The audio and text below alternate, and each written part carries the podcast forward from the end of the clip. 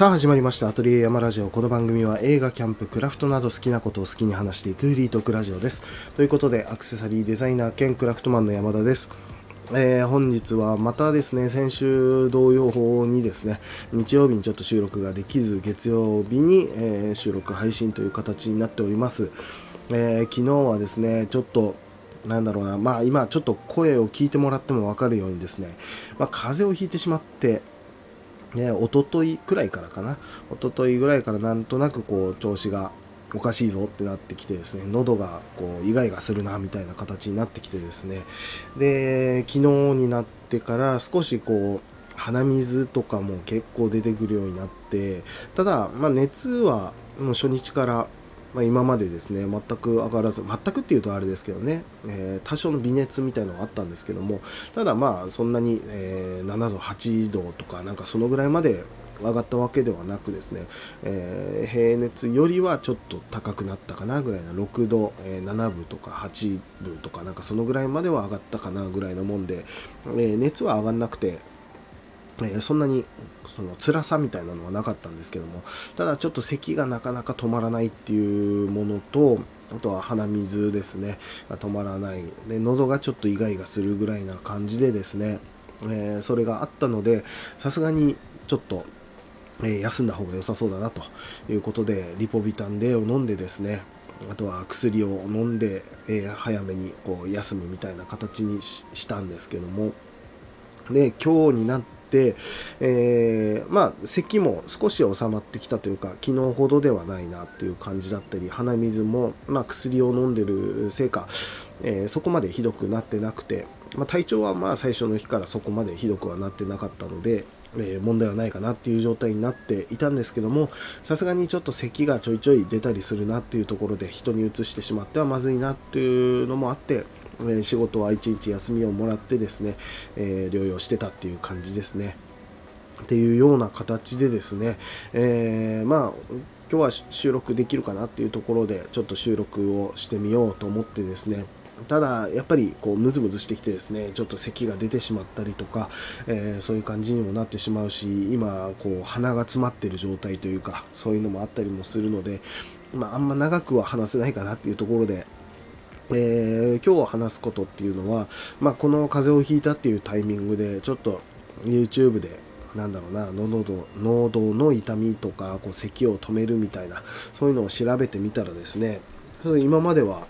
こう考えたこともなかったというか、まあ、聞いたこともなかった、えー、対処の仕方みたいのを見つけたので、その辺をちょっと話してみようかなと思います。まあなんか咳とか、まあ、風邪に関することというかをちょろっと話して、えー、今日はそんなに長くなく、えー、終わろうかなと思っております。まあ、そんな感じで、えー、今その咳がちょっとひどいなっていうところがあるんですけども、なんだろうな、うん、咳を止めるっていう薬とかもいっぱいいろいろ売ってたりはするんですが、まあ今自分はですね、このえー、風邪薬として風邪の諸症状に効くみたいな感じの、ね、パブロンゴールドを僕はいつも飲んでるんですね風邪をひいた時はもうパブロンゴールドっていうなんか昔からですね、えー、小さい頃からなんか確かそんなの飲んでた気がして、まあ、いつも結局それを飲むみたいな形になるんですけどもえー、それを飲んでたので、えー、それと別にこう咳止めの薬とかそういうのは飲んだりはしてなかったんですね。なので、大体はですね、とまあ、風邪薬パブロンゴールドを飲んで喉が痛いとか、えー、辛いなっていう時は喉飴を舐めるとかなんかそんな感じでいつも対処してたというか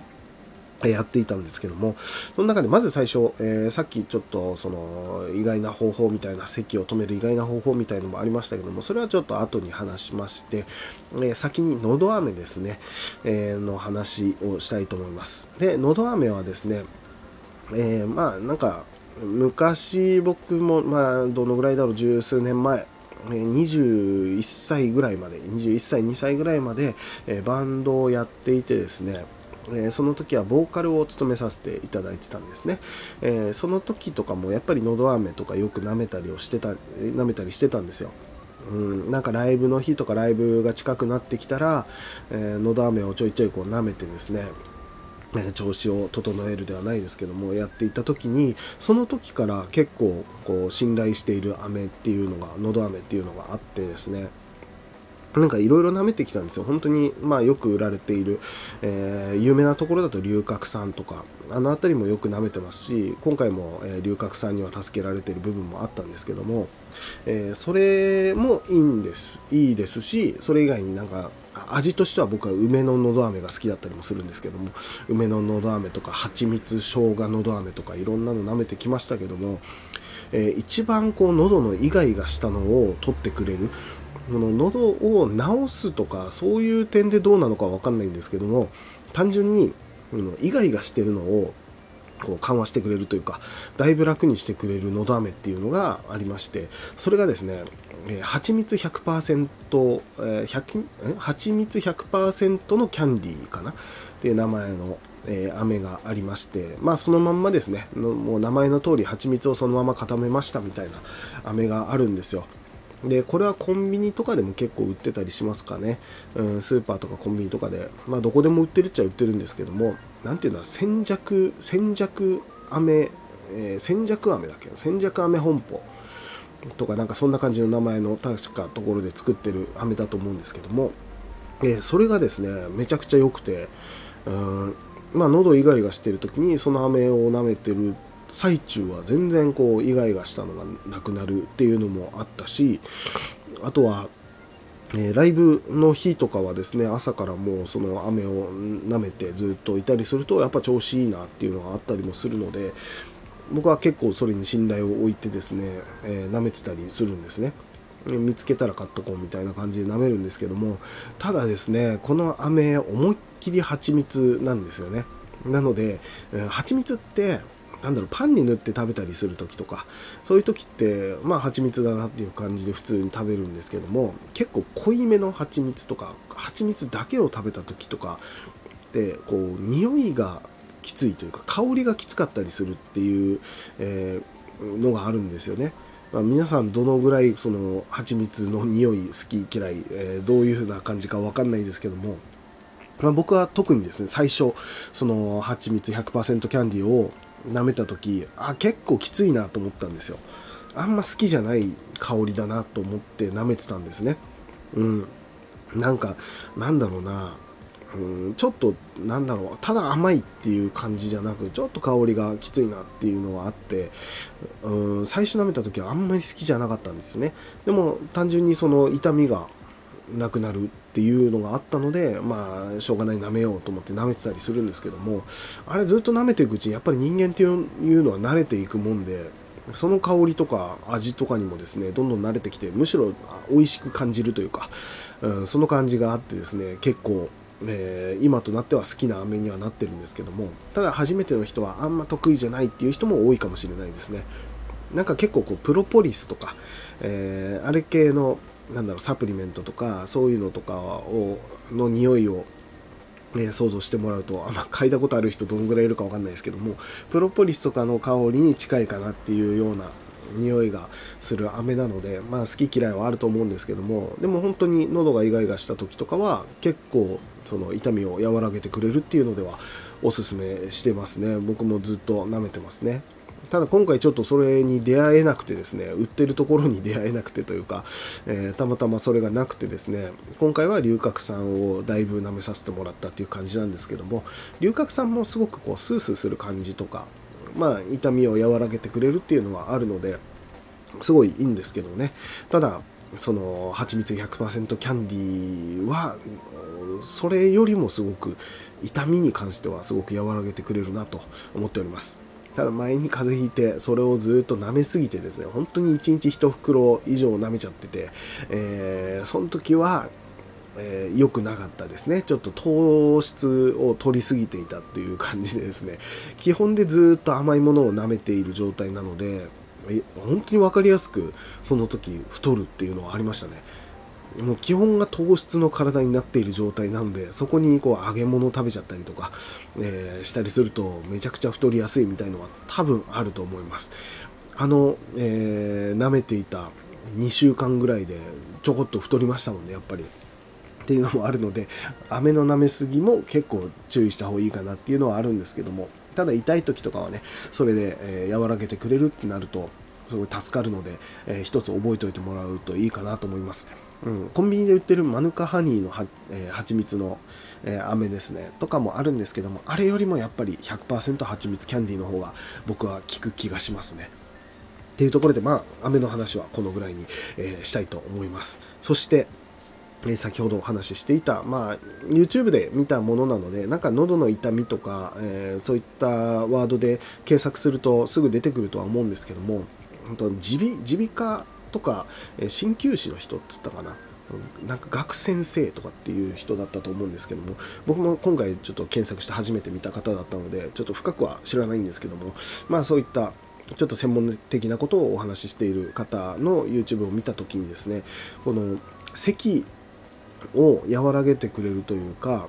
あの咳がなかなか止まらないとか、えー、慢性的に咳が出てしまうそういう人におすすめする方法みたいなことでちょっと驚いた方法がありましてそれがですねあの、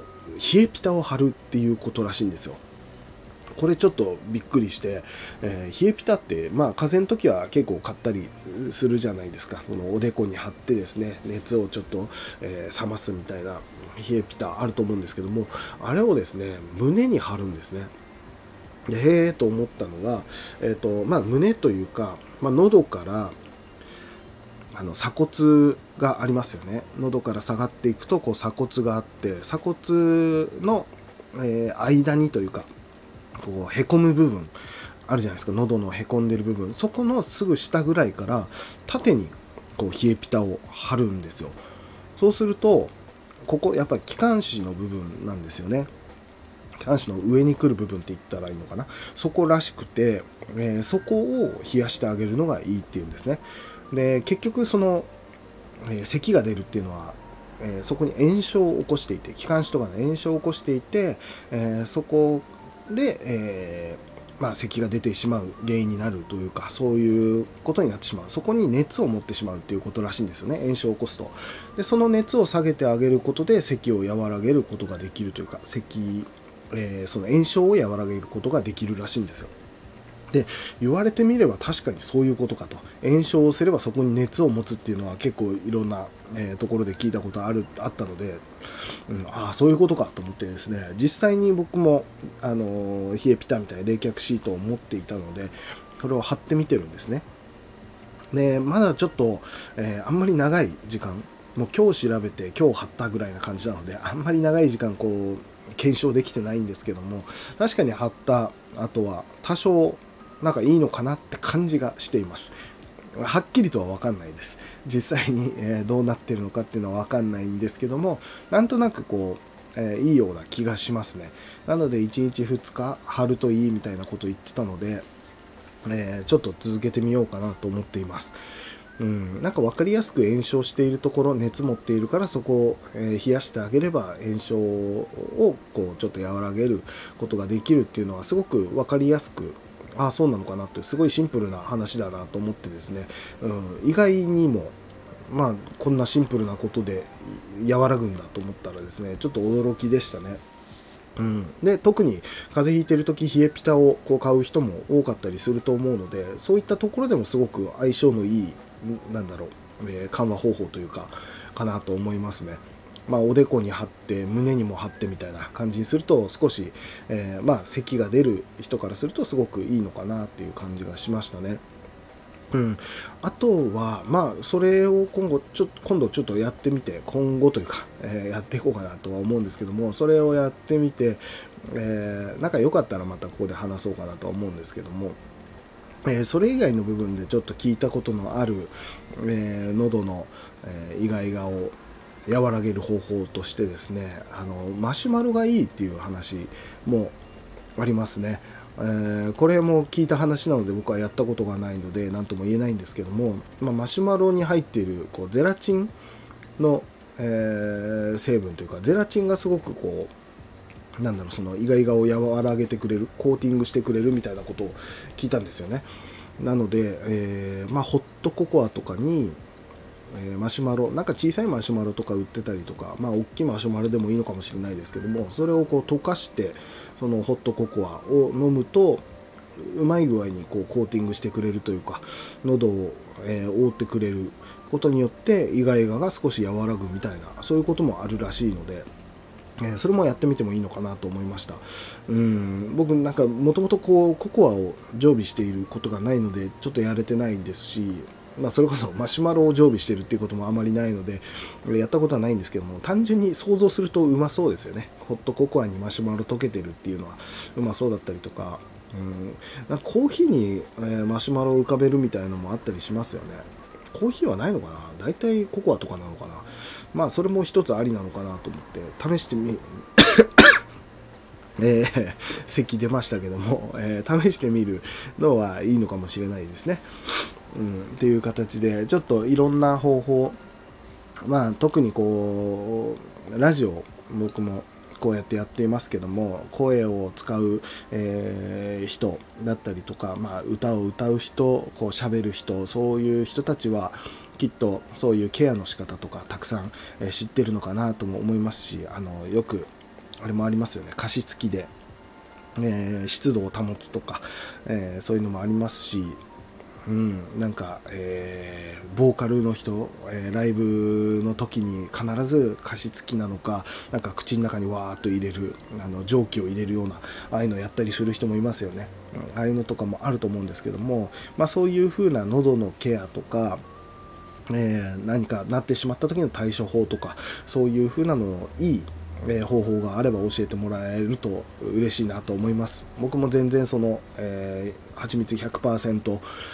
雨ぐらいしか全然知らなかったので今回この冷えピタを胸に貼るといいっていうのは初めて聞いてちょっとびっくりしたんですけども今後もちょっとやっていきたいなと思っていました。まあ、かあれば教えていただければ嬉しいなと思います。まあ、そんな感じで、えー、ちょっとですね、ずっと喋ってるとやっぱり喉がイガイガしてくるのはどうしても、えー、抑えられない感じなので、今日はこのぐらいにしようかなと思います。また来週には、